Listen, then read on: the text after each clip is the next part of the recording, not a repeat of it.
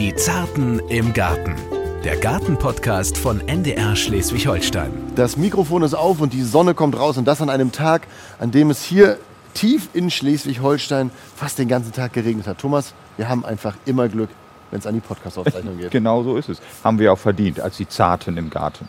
Absolut. Und wir sind in dem Fall Thomas Balzer, der Gartenexperte von NDR Schleswig-Holstein und der Landwirtschaftskammer Schleswig-Holstein. Die eine Hälfte von Die Zarten im Garten, die andere Hälfte bin ich, Samir Schauki.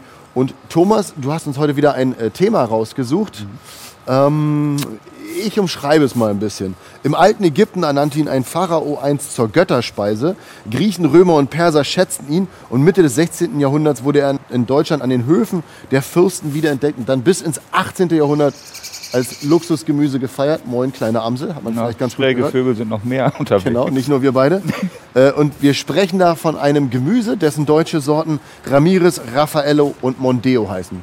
Löst auf? Ja, das ist der Spargel. Man glaubt es nicht, aber ähm, das Thema Spargel wird uns beschäftigen. Und darum sind wir auch bei einem ja, wirklich deutschlandweit bekannten Spargelzüchter und Produzenten, kann man sagen. Das ist Alois Rosen aus Altmölln. Da hat er die deutsche Spargelzucht seit über 20 Jahren Ansprechpartner für Spargelpflanzen und besonders am Herzen liegt ihm der Erhalt alter Sorten. Soweit habe ich mich schon vorinformiert. Aber wir drehen jetzt noch mal ganz kurz zurück. Letzte Woche haben wir uns unterhalten über Rhododendron. Da waren wir bei äh, der Firma Hachmann. Was ist dir da so besonders in Erinnerung geblieben? Also außer wunderschönen Pflanzen und dicken Hummeln? Ja, die Prachthummeln waren wirklich wunderschön. Dass Rhododendron ökologisch wertvoller ist, als man klassischerweise so denkt. Abgetan als spießige Rentnerpflanze erlebt Rhododendron, kann man sagen, wirklich eine Renaissance mit den vielen tollen, nicht nur Wildsorten, sondern neuen Züchtungen auch, die für Insekten von besonderer, herausragender Bedeutung sind. Und ich muss ja sagen, ich war so begeistert, ich habe mir selber gleich zwei mitgenommen. Und die stehen jetzt auf meinem Balkon und überzeugen da nicht nur mit wunderschönen Blüten, sondern auch mit schönem Blattwerk. Mehr geht nicht. Und wir wollen Ihnen natürlich auch helfen, denn wir sind nicht nur die, die gerne über Garten reden, wir sind auch die, die gerne im Garten helfen. Deshalb haben Sie immer die Möglichkeit, über die kostenlose NDR Schleswig-Holstein-App uns zu schreiben und dann kann Thomas Balster Ihnen äh, die ein oder andere Frage beantworten. Und da hat uns auch Ulrike Stern geschrieben, allerdings Anfang Mai, muss ich gestehen. Äh, Entschuldigung, Frau Stern, habe ich ein bisschen verschwitzt. Ihre Frage war, hallo, was kann ich mit meinem Agapanthus machen, um das Wachstum anzuregen? Äh, überwintert wurde er im Gartenhaus statt wie im letzten Jahr im zu warmen Keller. Im Moment ohne Blätter, in Klammern Topf ziemlich knapp bemessen. Was muss ich noch beachten? Der Topf hat ca. 40 cm Durchmesser, ist ein Erbstück und deshalb gibt es keine Erfahrung mit Agapanthus. Mit freundlichen Grüßen, Ulrike Stern. Ja, den Agapanthus kriegt sie auf jeden Fall wieder hin. Äh, Sie sollte ihn auf jeden Fall aus dem Topf rausnehmen. Das ist wichtig. Das Erbstück kann man ja immer noch bei eBay verkaufen. Und ansonsten mal ein vernünftiges Gefäß wählen, was etwa vom Durchmesser 5 cm größer ist als das alte. Dann den Agapanthus teilen mit einem scharfen Messer. Wir haben ja über das Thema Stauden schon mal gesprochen. Im Prinzip gehört er auch in diese große Gruppe rein. Rhizomähnliche Teile sind das und dann mit einem Spaten oder Messer teilen. Vorher ein bisschen Mut antrinken hilft manchmal auch und diese geteilten Stücke der Pflanze neu eintopfen mit normaler Blumenerde, Kübelpflanzenerde, die man mit ein bisschen Blähton mischen sollte. Als Dünger würde ich empfehlen ähm, einen sogenannten Depotdünger, der abhängig von Temperatur und Feuchtigkeit so viel Nährstoffe freisetzt, wie die Pflanze gerade braucht geschützt hinstellen, nicht sofort in die pralle Sonne, ein bisschen abhärten lassen. Und ähm, ich denke, zum Ende des Jahres, spätestens im Sommer schon eigentlich, sieht der Agapanthus dann wieder aus wie neu. So dass er spätestens äh, zum Herbst wieder fit fürs Überwintern gemacht wird. Richtig. Dann aber nicht wieder ins Erbstück ziehen, weil das hat Thomas dann schon bei eBay Kleinanzeigen verkauft. Äh, so ist es. Und dann hat sie aus einer Mutterpflanze vier neue gemacht. Besser geht das ja auch gar nicht. Und dann hat man auch was zum Verschenken in der Verwandtschaft. Das ist doch vielleicht auch gar nicht. Zum Vererben. Wir bleiben beim Thema. Zum Vererben, ja. So, aber jetzt widmen wir uns dem Spargel und dafür sind wir in Altmölln. Es klingt jetzt so, als würde ich vor einem Wasserfall oder vor einer Autowaschanlage stehen, aber in Wahrheit stehe ich hier vor einer Spargelwaschmaschine, so würde ich es jetzt einfach mal nennen. Und ob ich da den richtigen Terminus gewählt habe, kann mir jetzt Alois Rosen erzählen. Spargelzüchter als Passion, Spargelzüchter als Beruf, Spargelzüchter aber einfach, weil es für Sie etwas ganz Besonderes ist, der Spargel, oder? Absolut. Ich meine, ich bin jetzt seit 35 Jahren mit was nichts anderem beschäftigt als Spargel. Und was Sie gesagt haben hier mit zu der Maschine ist teilweise richtig. Also es ist eine Waschmaschine, aber gleichzeitig auch eine Kühlmaschine. Ah, ja, stimmt. Relativ kühl Der- ist es auch, das merke ich. Ja, das ist ja so, der, der Spargel, wenn er vom Feld kommt, ist er ja mit Sand und so weiter behaftet. Mhm. Und dann wird er Im ersten Bereich wird er schön sauber gewaschen und im zweiten Bereich wird er mit Kühlwasser runtergekühlt auf 2 Grad. Ne? Sie müssen sich das etwa so vorstellen, das ist so eine 5 bis 6 Meter lange Spülstraße, wo vorne quasi schon ein Becken ist. Dann kommt ein zweites Becken, wo die ganze Zeit drin geblubbert wird und wo obendrauf auch eine Kühleinheit sitzt, das erkenne ich. Rechts außen ist der Motor und dann ganz hinten kommt ein Kasten raus, wo dann der frisch gewaschene und angekühlte Spargel zu sehen ist. und darüber wollen wir uns unterhalten, denn hier ist jetzt gerade vor mir Thomas und vor Alois Rosen so eine Kiste frisch gewaschener Spargel und ich sehe hier Spargelstangen, ja, mit einer Länge von gut und gerne 30 Zentimeter äh, und mit Dicken von Daumendick bis hin zu Zeigefingerdick. Also wirklich jede Breite ist dabei. Das ist der feldfrische Spargel. Wann wurde der Das gestochen? Ist, genau, das ist ja quasi vor einer Stunde in etwa gestochen worden. Ne? Sie haben das ja richtig beobachtet, der hat ungefähr 25 Zentimeter Länge und der wird dann nachher beim Aufbereiten eingekürzt auf 21 Zentimeter. W- Warum macht man das? Warum Das machen wir das so deshalb, damit wir auf alle Fälle immer eine Top-Qualität haben. Das untere Ende, das könnte sonst schon mal ein bisschen holzig sein. Ah, okay, okay. Und das verschwindet als Abfall und wird dann äh, kompostiert. Ne? das wird kompostiert. Also das ist nicht der Bruchspargel, um das gleich mal aufzuklären. Das ist nicht der Bruch, Bruchspargel, es ist dann, wenn eine Stange entweder schon beim Stechvorgang oder hier beim Aufbereiten in der Mitte durchbricht, dann wird, werden halt äh, beide Enden sozusagen als Bruchspargel verkauft. Ne? Und es gibt ja immer so dieses Klischee, dass man sagt, Bruchspargel ist nicht so gut, aber das ist eigentlich Schwachsinn, ne? Ich sag mal so, er ist halt, halt optisch nicht mehr so schön. Wer natürlich gerne eine komplette Stange auf dem Teller sehen möchte, der wird sich keinen Bruchspargel kaufen. Geschmacklich ist im Prinzip kein Unterschied. Also Bruchspargel ist sowas wie ein Sparfuchs wie mich. Ich bin da ja gerne, genau, genau. dass ich da gerne Man muss ja auch ein bisschen was haben für Leute mit einem etwas äh, kleineren Geldbeutel. Das muss man einfach auch sagen, Spargel ist in Pflanzung und in Pflege nicht so günstig anzubauen. Wie jetzt sage ich mal eine Kartoffel, die gräbt man ein und dann hat man da nicht so viel. Spargel ist das Äh, schon Genau, das ist schon eine aufwendige Geschichte. Also man pflanzt ihn in einem Jahr und dann muss man ihn erstmal zwei Jahre lang pflegen, bevor man überhaupt das allererste Mal eine Stange ernten kann. Ne? Deshalb gilt er auch als Feingemüse. Gilt als Königin des Gemüses. Wenn man ihn dann allerdings gut behandelt, dann hat man auch lange was davon. Also dann kann man ihn auch sechs, sieben, acht Jahre lang äh, beernten hinterher. Ah, Okay, dazu kommen wir später noch. Aber wir wollen erstmal so ein bisschen über den Spargel an sich reden. Ich muss ja, Ja. sagen, ich bin so ein kleiner Dulli, weil ich weiß, es gibt weißen und es gibt grünen Spargel. Ja. Ich weiß auch, der grüne wächst oberirdisch, Ja. der weiße wächst unterirdisch. Aber mir wäre gar nicht bekannt, dass es beim Spargel so viele verschiedene Sorten gibt. Also das habe ich bei Ihnen auf der Homepage das stimmt, gelesen, dass das Ihnen die alten Sorten besonders am Herzen liegen. Aber das, das weiß der Otto-Normalverbraucher nicht. Der sagt, ich kaufe weißen Spargel. Das Beim stimmt. Obst ist es, glaube ich, anders. Jeder kennt Apfelsorten, Kartoffelsorten vielleicht auch noch. Aber ja, beim Spargel ist das wenig bekannt, glaube ich einfach. Beim Spargel ist es wenig bekannt. Also ich hab, muss sagen, ich habe selber früher auch mit zu den Leuten gehört, die das propagiert haben, dass man auch Spargel als ein hochpreisiges Gemüse auch nach, getrennt nach Sorten verkaufen sollte, weil es auch durchaus geschmackliche Unterschiede gibt zwischen den Sorten. Nur wenn man sich vorstellt, dass dieser Spargel, ja, äh, der ja jeden Tag gestochen wird, also über einen Zeitraum von fü- das sind 50, 60 Tage lang und jeden Tag sortiert wird nach, den, nach Dicken, nach dem Durchmesser und so weiter. Und wenn man das für, sagen wir mal, sieben, acht verschiedene Sorten macht, dann hat man natürlich im En- Endeffekt einen Wust von, von verschiedenen Kisten da stehen. Es ist einfach nicht praktikabel, das die ganze Saison über dann durchzuziehen. Und deshalb wird der Spargel nicht nach den einzelnen Sorten verkauft, die im Anbau sind, wie Raffaello, Ramirez, Mondeo, die Sie schon erwähnt haben. Von, weil von diesen Sorten gibt es also bestimmt 14, 15 Sorten, die im Anbau sind. Ja. Fünf, sechs davon haben einen Hauptteil, aber das sind, ist schon eine beträchtliche Anzahl an, an Spargelsorten. Und wenn Sie als Experte jetzt auf diesen Korb gucken, wo ich sag mal bummelig äh, locker 200 Stangen drin sind, erkennen Sie dann die verschiedenen Sorten überhaupt oder merkt man das gar nicht? Es gibt Sorten, die sehr dicke Stängel produzieren. Dann gibt es Sorten, die eher dünnere machen. Dann gibt es Sorten, die sich unterscheiden in der Frühzeitigkeit. Das ist eigentlich für den Anbauer mit eigentlich eine wichtige Sache, weil er möchte ja gerne eine lange Saison haben. Und deshalb hat er Sorten, die schon früh austreiben, die dann auch einen früheren Ernteschluss haben. Und er hat späte Sorten, die erst spät anfangen und die dann auch bis zum Ernteschluss, sprich bis Johanni, dann auch äh, gestochen werden können. Und ich gehe immer zum Stand, Sp- Pfund Spargel und freue mich dann darüber und habe gar keine Ahnung, dass ich dann im Prinzip bei einem Pfund wahrscheinlich bis zu drei, vier verschiedene Sorten drin Äh, hat, oder? das ist möglich, das ist durchaus möglich, ja. Okay, das ist auf jeden Fall interessant. Aber eine Sache müssen Sie mir noch beantworten. Ähm, sonst ist ja bei Gemüse das immer so saisonal, sagt man ja so gern.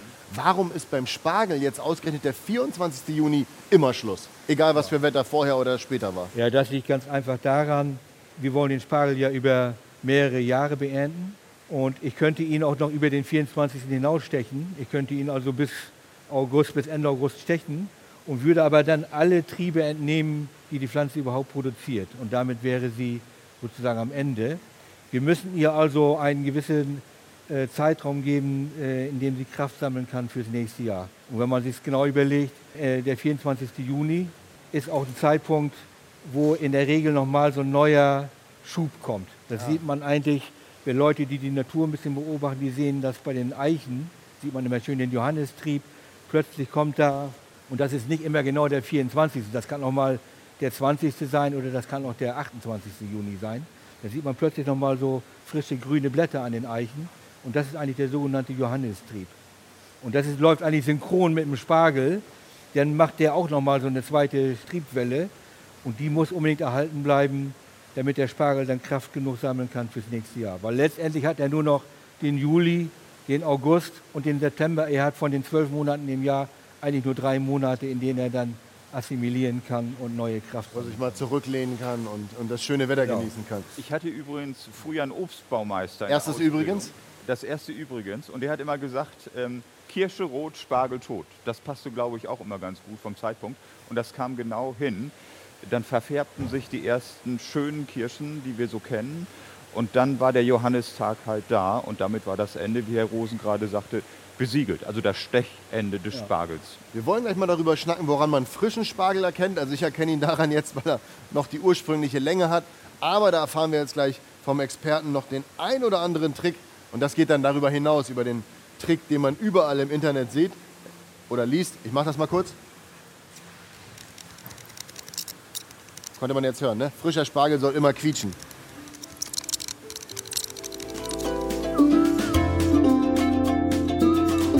Jeder von uns hat, glaube ich, eine Kammer zu Hause und da zaubert man den ein oder anderen Schatz raus. In dem Fall ist die Kammer von uns, die Landwirtschaftskammer, von wo wir immer schon Thomas Balz da rauszaubern. Und wir haben jetzt noch einen zweiten Schatz rausgezaubert. In dem Fall ist es Thomas Hanf, auch Gartenexperte der Landwirtschaftskammer Schleswig-Holstein. Und Herr Hanf ist jetzt unser Experte, der uns mal ein bisschen erklären kann, äh, hier im Hinterraum oder im Kühlzimmer von der Spargelzucht Rosen, woran man richtig frischen Spargel erkennt. Ähm, ich habe es ja gerade schon im letzten Take gesagt, aneinanderreiben und es soll quietschen, das zeugt von frischem Spargel. Sie haben noch den einen oder anderen Tipp, äh, wo man das noch erkennt, ne? Ja, also wir haben hier ja auch ein paar Prachtexemplare liegen. Genau, ich beschreibe das kurz. Wir Ja. haben zwei Körbe vor uns mit Ja. wirklich äh, Spargel, wie er im Buche steht. Das sind Stangen so an die 20, 21 Zentimeter lang, alle so fingerdick und sehen wirklich ganz toll aus. Schöne Köpfe. Aber Sie beschreiben uns das jetzt einfach mal. Ja, herrlich geschlossene Köpfe, da fangen wir da mal an. Die sollen auch ein bisschen ähm, angenehm riechen. Das Wichtigste ist aber eine Schnittstelle, die äh, sehr feu die feucht ist und nicht angetrocknet. Dann Nicht kann man holzig, erkennen, genau. Ja, keine. Das sieht man hier. Ja. Wenn man mal so ein bisschen Ja, den Fingernagel genau. rüberreibt, merkt man, da kommt Saft Genau. und er ist nicht holzig. Genau, und auch, auch der gesamte Spargel, auch wenn man da so einmal mit dem Fingernagel reingeht, da sollte man dann auch so ein bisschen Feuchtigkeit dann spüren. Okay. Und natürlich keine Risse im Spargel. Das spricht dann dafür, dass er irgendwie mal trocken geworden ist. Und er darf auch nicht zu biegsam sein. So ein Gummispargel wollen wir ja auch nicht haben. Ja. Ähm, und das sind so die wichtigsten Merkmale, die man beim Spargelkauf bisschen, bisschen wie so ein beachten junger Stock ist das jetzt gerade. Ne? Also er lässt sich so leicht biegen, aber er hat schon ordentlich Widerstand. Also man merkt, die Stange hat noch Power. Aber auch beim Kauf nicht zu doll drücken, sonst bricht er ganz schnell. Sonst muss man ihn trotzdem kaufen, auch wenn er nicht der frischeste ist. Also wenn man da einen rechten Winkel reinknicken kann, dann lassen Sie lieber die Finger davon. Und wenn man das schon so sieht und das Aroma wahrnimmt, dann ist schon alles in Ordnung. Obwohl hier stehen auch noch Erdbeeren, muss ich dazu sagen. Und das Erdbeeraroma überlagert jetzt noch den Spargelgeruch. Ich kriege derart Hunger, ich muss hier gleich mal verschwinden. Aber nicht mit dem Spargel. Nein, nein, nein. Wobei man den auch roh essen kann, aber Ja. dazu kommen wir später noch. Zum Lagern. Also ich weiß, die meisten Leute kaufen ja Spargel, weil sie ihn einfach schnell essen wollen. Ist ja auch logisch.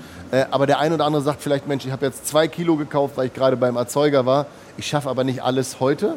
Man kann den ja auch immer noch mal gut ein bisschen im Kühlschrank lagern. Ne? Ja, also das geht auf jeden Fall. Mit einem feuchten Geschirrtuch kann man den gut drei, vier Tage lagern. Ähm, manchmal sogar auch länger. Man muss halt gucken, dass es im Kühlschrank immer feucht gehalten wird, das Tuch, aber auch nicht zu nass. Und dann ist der super lagerbar. Natürlich dann nur der ungeschälte. Der geschälte, der muss dann eigentlich sofort verzehrt werden. Genau, und das ist, äh, da sprechen wir jetzt vom Bleispargel, also vom Weißen. Richtig. Beim Grünen, der muss ein bisschen anders gelagert werden. Ja, den sollte man gerne aufrecht hinstellen. Ähm, manche stellen den dann auch noch in so ein Wasserglas rein, damit ein bisschen Feuchtigkeit von unten rankommt. Aber auch nicht komplett in Wasser stellen, sondern unten ein klein bisschen äh, Wasser reinpacken, damit er ein bisschen ziehen kann. Und was ich auch gelesen habe, für die, die vielleicht viel zu viel Spargel gekauft haben, man kann ihn auch einfrieren, dann hält er sechs bis acht Monate. Dahingegen muss er aber geschält sein und dann die geschälten Stangen einfach direkt im Topf kochen und gut ist. Aber sind wir uns einig, wir essen ihn lieber frisch. Genau so ist es. Und regionale Qualität aus Schleswig-Holstein. Es gibt ja auch diese Spargelstraße. Es gibt an jeder Ecke in Schleswig-Holstein ähm, Spargel zu kaufen, überall Spargelstände. Und das ist doch das Schöne an der Sache. Regional kaufen und genießen, das ist doch das Schönste, was es gibt. Da wird dir keiner widersprechen. Und wir können auch noch ein bisschen weitersprechen. Gleich nochmal mit Herrn Hanf, nämlich der kann uns auch noch erklären, warum Spargel gesund ist. Herr Balzer, kommen Sie mal von den Erdbeeren weg. Wir wollen jetzt ein bisschen über den Aber Spargel. das Aroma ist so. Ich muss ihn jetzt mal wegziehen, weil Ja. sonst ist er mit der Hand drin und dann fehlt nachher 200 Gramm in der, in der Schale. Ja, das Das wollen wir Herrn Rosen nicht 50. antun. Wir wollten jetzt aber ein bisschen darüber schnacken, warum Spargel denn gesund ist. Und da bleibt der Thomas bei mir, aber der Thomas Hanf, der Thomas Balzer natürlich auch. Die Thomas bringen mich ein bisschen durcheinander. Thomas Hanf, damit ich jetzt auch mal nochmal klar mache, wen ich gerade anspreche. Spargel ist gesund, ist ja, das hört man relativ häufig. Was macht ihn denn so gesund? Ja, im Spargel sind viele Vitamine drin und eben auch äh, Mineralstoffe, Calcium, Kalium zum Beispiel, Vitamine B, C und E und auch die wichtige Folsäure, die ja sonst in unseren Lebensmitteln nicht so vorhanden ist, ähm, ist im Spargel relativ gut vorhanden und kann damit den Bedarf auch äh, relativ gut abdecken. Ist auch wichtig, wenn zum Beispiel Frauen schwanger werden. Und ich glaube, das ist auch Ja. fürs Haarwuchstum wichtig. Ich würde auch erklären, warum Herr Rosen noch volle Haare hat. Ja, ich ist habe jetzt nicht mehr im Raum, deshalb kann ich wahrscheinlich ihn mal zu loben. wenig Spargel gegessen. Aber egal.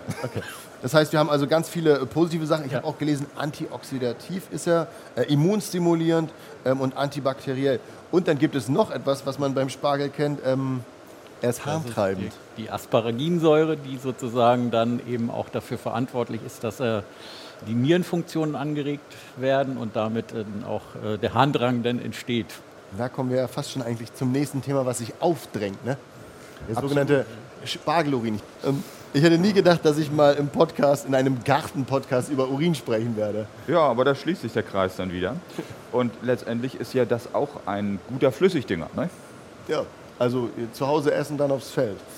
Oh. Ähm, Aber der Geruch ist ja auch nicht bei jedem Menschen da. Genau. Das ist äh, sehr interessant, dass die Körper das unterschiedlich verarbeiten scheinbar, damit dann bei einigen der Geruch vorhanden ist und bei anderen nicht. das ist wirklich äh, seltsam. Ich oute mich mal. Bei mir gibt es den Geruch. Ja, bei mir auch. Also klassischer Spargel. Leider auch sagen, ist so. Also äh, ich hatte im Internet gelesen, eigentlich soll es bei jedem zweiten sein. Hier sind es drei von drei. Wir fragen nachher mal Herrn Rosen, wie das bei ihm ist.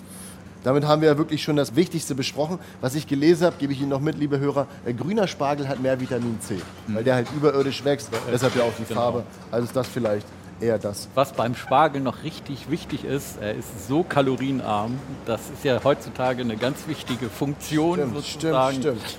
Und äh, damit darf er im Frühjahr bei keinem Essen fehlen. Tja, Ist, ist quasi bevor dann die Hollandaise dazu kommt. Oder die geschmolzene Butter. so ist das. Aber das ist äh, Thema Zubereitung, über das werden wir später auch noch sprechen, denn da wollen wir die schönsten Spargelrezepte oder wie Sie auch den Spargel mögen.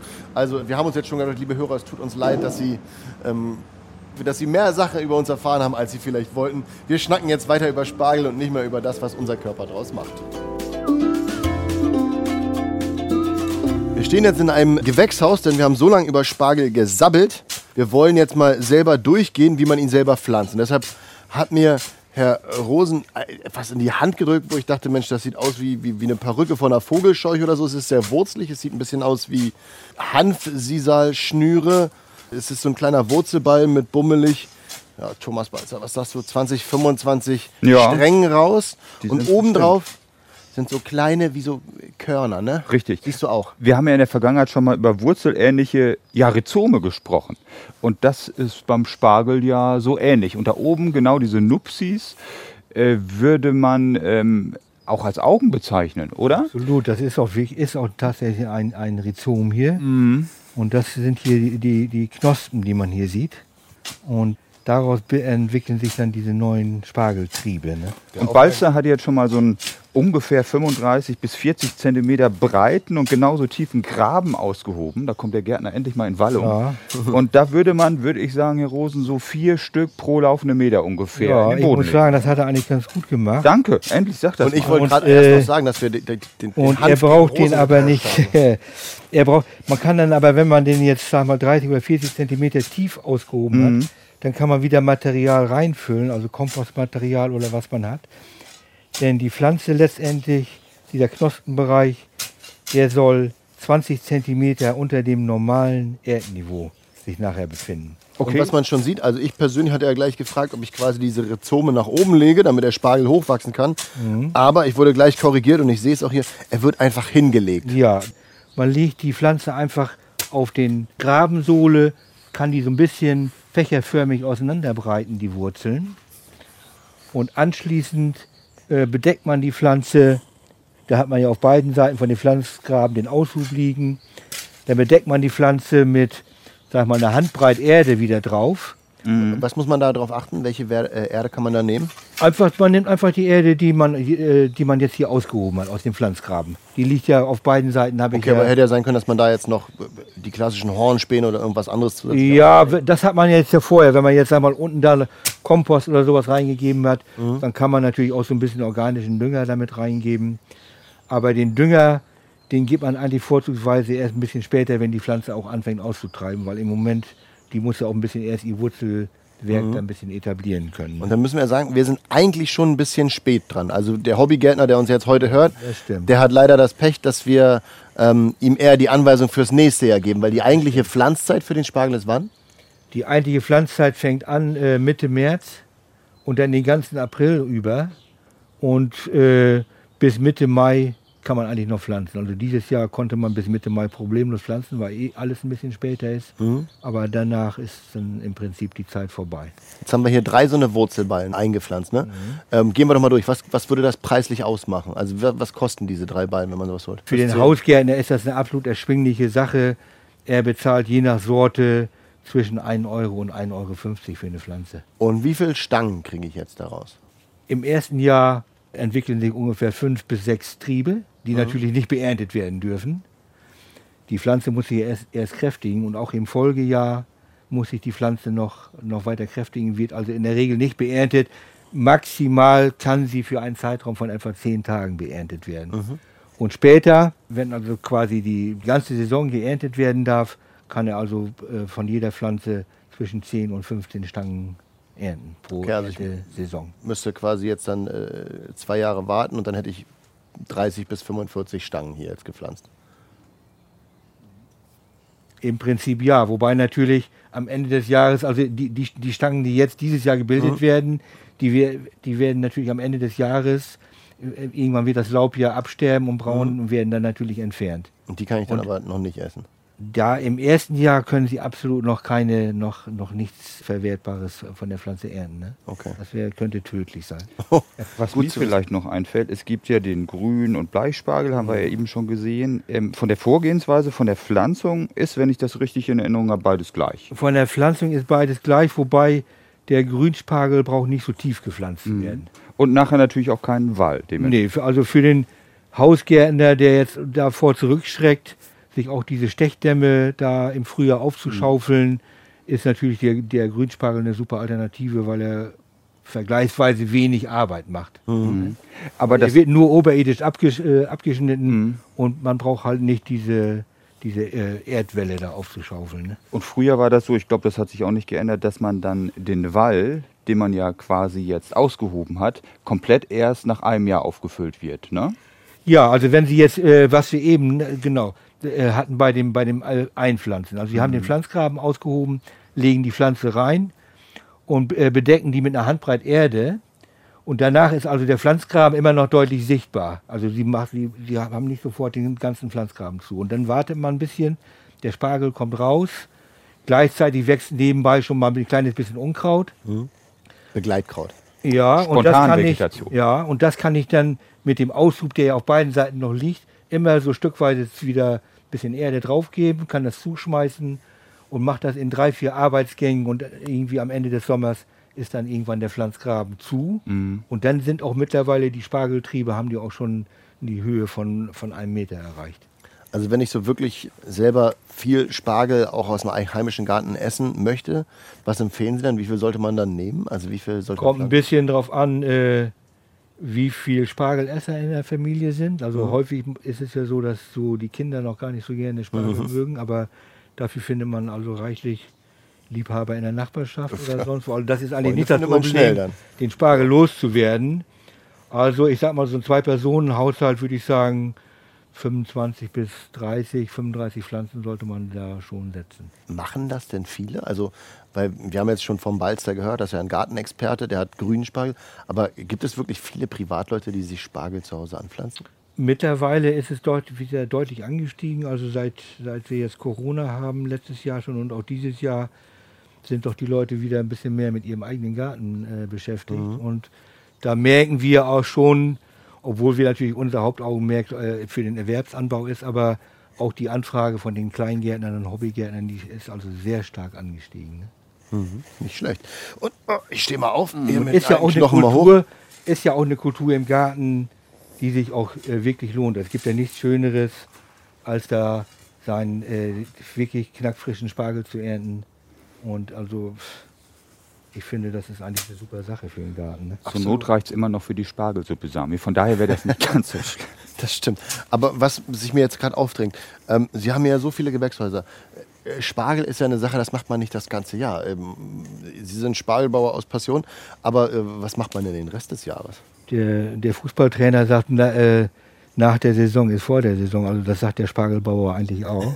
Naja, in Hamburg Und, sagt er äh, das nur einmal im Jahr wahrscheinlich. Das ist ja so, dass... Nein, das sind ja äh, unterschiedliche Leute. Das ist ja so, dass natürlich der, der Spargel auch eine entsprechende Pflege das Jahr über Mhm. braucht. Ne? Damit ist man schon, äh, damit ist man eigentlich schon ganz gut beschäftigt. Natürlich hat man auch im Winter ein bisschen mehr Zeit. Man muss sich ja auch sagen, ein bisschen regenerieren, damit man auch dann die kommende Saison, die ja auch dann natürlich nonstop durchgeht, ohne irgendwie freie Tage, damit man die auch vernünftig durchstehen kann. Dann, ne? Ähm, äh, Spargelzucht hat mir Herr, Herr Balzer ja auch gesagt. Das machen Sie ja nicht nur für die äh, Spargelbauern aus der Umgebung. Wohin verkaufen Sie denn die Pflanzen überall? Die Pflanzen gehen eigentlich äh, natürlich schon mit dem Schwerpunkt hier in Norddeutschland, aber eigentlich schon ins ganze Bundesgebiet und auch ins äh, benachbarte Ausland. Ne? Mhm. Also Das heißt, England, Dänemark, Polen, ist deutscher Spargel Österreich. Export gut? absolut. Also von den, von, äh, äh, von den Pflanzen her, auf alle Fälle. Ich sag mal, der, der Spargel selber, äh, beim Spargel selber wird der, ist, er- wird der schon in, im Inland auch verbraucht. Aber die Spargelpflanzenproduktion, die findet also sehr viel in, in, in Deutschland und aber auch in den Niederlanden statt. Ne? Und das sind eigentlich so der Schwerpunkt für die Ver Vermehrung von, von äh, Spargelpflanzen. Ne? Okay, da haben wir wieder einiges gelernt und ich würde sagen, wir haben jetzt so viel über Spargel geschnackt. Jetzt probieren wir gleich nochmal, ob wir Frau Rosen aus dem Hofladen rauszaubern können, weil dann sprechen wir ein bisschen über die Zubereitung. Und da darf dann mal jeder sein Lieblingsspargelrezept preisgeben. Ich freue mich. Ja, definitiv. Wir haben heute so viel über Spargel erfahren, wie er gepflanzt wird, auf was man achten muss, wenn er frisch ist, äh, wie gesund er ist, was für tolle Sorten es gibt. Aber über eine Sache haben wir noch viel zu wenig geredet, nämlich wie jeder von uns den Spargel gerne genießt. Und deshalb haben wir uns jetzt nochmal hier versammelt und werden jetzt nacheinander kundtun, wie jeder den Spargel mag. Und ich würde sagen, wir fangen an mit Thomas Balzer. Wie magst du am liebsten den Spargel? Ich liebe Grünspargel gebraten mit leckersten toskanischen, das kann ja auch irgendwas anderes sein, Olivenöl und dazu Rosmarin, Kartoffelchen aus dem Backofen. Dazu gibt es dann bei uns einen Weißburgunder oder einen Rivana und die Welt ist in Ordnung. Dann kommen wir zum Experten. Gebratener Grünspargel steht bei mir auch ganz oben. Vielleicht noch mit getrockneten Tomaten und gerösteten Pinienkernchen dazu noch als Tipp. Das ist der wahre Gourmet. Ansonsten, Bisschen wenn ich Parmesan beim, noch. Bin nicht mehr der Grobmotoriker. Ansonsten, wenn ich beim weißen, also den weißen Spargel nehme ich eigentlich am liebsten klassisch nur mit zerlassener Butter, gerne auch im Backofen gegart. Und dann kommen wir jetzt zu Thomas Hanf. Bei uns ist Favorit äh, der Spargel klassisch mit Kartoffeln und Schinken, aber in einer leicht abgewandelten Variante. Äh, auch italienisch angehaucht mit Parmesankäse drauf, äh, Pfeffer dazu und Olivenöl. Das klingt auch gut. Und der Wein deines Vertrauens? Ja, ich würde da auch eher einen Grauburgunder oder mein Lieblingswein ist ein Chardonnay dazu. Das schmeckt am besten dabei. Dann kommt jetzt nochmal meine unqualifizierte Meinung. Ich esse Spargel, Bleichspargel, also auch den weißen am liebsten aus dem Ofen. Schön viel Butter drumherum, Prise Salz und Zucker. Das ist wirklich, so kann man ihn genießen. So ist er auch wirklich lecker dazu. Kartoffeln und als Getränk geht dann alles. Von der leckeren Rhabarbersaftschorle ist ja auch gerade frisch, bis hin zum Wein, je nachdem, um welche Uhrzeit man den Spargel isst. Und jetzt haben so viele Männer über Küche geredet. Jetzt wollen wir auch noch mal eine weibliche Stimme dazu hören. Kerstin Rose, ihres Zeichens auch mit in der Spargelzucht tätig. Wie ist denn Ihr liebstes Spargelrezept? Also das allerliebste ist eigentlich klassisch, äh, wirklich nur mit Butter, weißer Spargel gekocht, mit ein bisschen Zitronensaft, einer Prise Zucker und, äh, und Salz. Äh, und dann eben nur mit Butter und frischen Kartoffeln. Äh, den Grünspargel mag ich am liebsten. Äh, gebraten ist wahrscheinlich hier eben schon gefallen. Ne? Ein, zwei, Aber äh, es schmeckt auch richtig lecker, der Grünspargel als Suppe. Wenn man aus grünem Spargel eine Suppe kocht, wird die richtig gritzegrün. Und ich koche die dann ein bisschen dicker, also mit viel Spargel und wenig Wasser, püriere das Ganze und schmecke das ab mit Kräutern und äh, Pfeffer, Salz, ein bisschen Knoblauch. Und dann kommen da kleine Lachsstückchen rein. Und die können mitziehen. Und dazu ein frisches Brötchen. Ist auch sehr lecker. Perfekt. Und jetzt wissen, da, da wissen jetzt Mir läuft schon das Wasser im Mund warum zusammen. Sie dabei waren, weil wir Männer waren da ein bisschen weniger einfallsreich. Vielen Dank. Und was ich ja auch vorhin gemerkt habe, als wir schon hier standen, äh, in der Spargel-Schnürküche nenne ich sie mal, Spargel roh, auch richtig lecker und auch Top-Empfehlung für einen Salat. Ja, unbedingt. Oder so als Dip. Oder mariniert. Dicke Spargelstangen, weiß oder grün, in dünne Scheiben geschnitten, so wie Salamischeiben. Und dann äh, mariniert in einem guten Essig und Öl Fast gemischt. so ein Spargel-Carpaccio quasi. Zum Beispiel, ja. Also wir merken, Frau Rosen hat das ein oder andere Rezept. Kein Wunder, dass Herr Rosen so lange beim Spargel geblieben ist, wenn die Frau das so gut zubereiten kann. Wir sagen vielen Dank und damit haben wir alles Lukullische geregelt und damit kommen wir jetzt zu unserer beliebten Kategorie. Das Wichtigste kompakt. Erstens, Spargel ist äh, super gesund und äh, sollte frisch genossen werden. Deshalb beim Erzeuger kaufen, an der Spargelstraße Schleswig-Holstein regional den Spargel einkaufen. Zweitens, Spargellaub sieht auch im Garten fantastisch aus. Also ruhig mal einfach ein paar Spargelstangen durchgehen lassen und als Hintergrundbepflanzung im Beet stehen lassen. Sieht einfach traumhaft schön aus im Herbst. Äh, Drittens, wir haben ja sehr viele Spargelsorten heute und der Spargelbauer braucht natürlich auch moderne Spargelsorten, um den Anbau wirtschaftlich zu, äh, gestalten zu können. Aber wir äh, bemühen uns doch noch um den Erhalt von alten Spargelsorten, die auf den Züchter Huchel zurückgehen. Und das ist die Bleichspargelsorte Huchels Leistungsauslese und die Schneewittchen als Grünspargelsorte. Die Zarten im Garten. Der Gartenpodcast von NDR Schleswig-Holstein. Spargel, Spargel, Spargel. Ich werde heute von nichts anderem mehr träumen als von Spargel in jeglicher Form, als äh, Carpaccio in roh, in jeglicher Variante. Und natürlich, ich werde es gestehen, wenn ich heute nach Hause fahre, es wird auch Spargel geben. Das liegt aber auch an deiner guten Auswahl, Thomas. Vielen Dank für dieses leckere Thema. Thomas Balzer ist jetzt gemeint, nicht der Thomas Hanf. Wir sagen aber auch Danke an unseren Gastgeber. Vielen Dank, Herr Rosen. Das war wirklich toll bei Ihnen, dass man mal so ein bisschen über den Spargel erfährt, den man sonst ja nur auf dem Markt kauft und gar nicht unbedingt weiß, was dahinter steckt. Vielen Dank auch an Thomas Hanf, der uns den gesundheitlichen Aspekt erklärt hat und auch nochmal auf die Spargelstraße hingewiesen hat. Alle guten Dinge sind drei. Was hat es damit auf sich? Ja, die Spargelstraße Schleswig-Holstein ist ein Zusammenschluss der Spargelanbauer hier im Lande. Und man kann da auch feststellen, wo man im Lande frischen Spargel direkt vom Erzeuger äh, kaufen kann. Also einfach mal googeln und dann frischen Spargel gibt es auch direkt ums Eck. Thomas, magst du jetzt auch noch mal was sagen? Du warst heute so Mir ruhig. fehlen die Worte. Ich überlege jetzt Ja. gerade, ich komme jetzt vom Rosen zum Rasen. Das wäre ja quasi das Thema äh, des nächsten Males, ähm, wo sich die Zarten im Garten aufhalten werden. Rasen, Rasenersatzpflanzen, Rollrasen, all das. Das sind so die Themen, um die wir uns beim nächsten Mal kümmern möchten. Also der Rasen wird es dann beim nächsten Podcast. Wenn Sie da noch Fragen haben, schicken Sie uns die einfach über die äh, NDR Schleswig-Holstein-App. Da können Sie uns im kostenlosen Messenger die ein oder andere Frage an Thomas Balzer stellen, die er Ihnen dann auch gerne beantworten wird. Also ich würde noch sagen wollen, wir haben ja alle ein bisschen schwierige Zeiten jetzt, wegen Corona schon das zweite Jahr. Und ich finde, so ein schönes, leckeres Spargelessen ist ja doch eins der wenigen Lichtblicke, die einem wirklich ein bisschen Trost spenden in dieser Zeit. Das haben Sie sehr schön gesagt und in dem Sinne sollten wir uns alle ein bisschen Trost spenden. Also nochmal vielen Dank an die beiden Experten von der Landwirtschaftskammer, Thomas Hanf, Thomas Balzer, die Thomasse, wie ich sie jetzt nennen werde. Nächstes Mal haben wir aber nur den Balzer dabei, aber der ist ja alt eingesessen und ist auch mein Lichtblick hier im Gartenpodcast. Ja, ist natürlich die Zarten im Garten. Nicht mehr zu toppen. Vielen Dank und alles Gute und guten Appetit. Die Zarten im Garten. Der Gartenpodcast von NDR Schleswig-Holstein.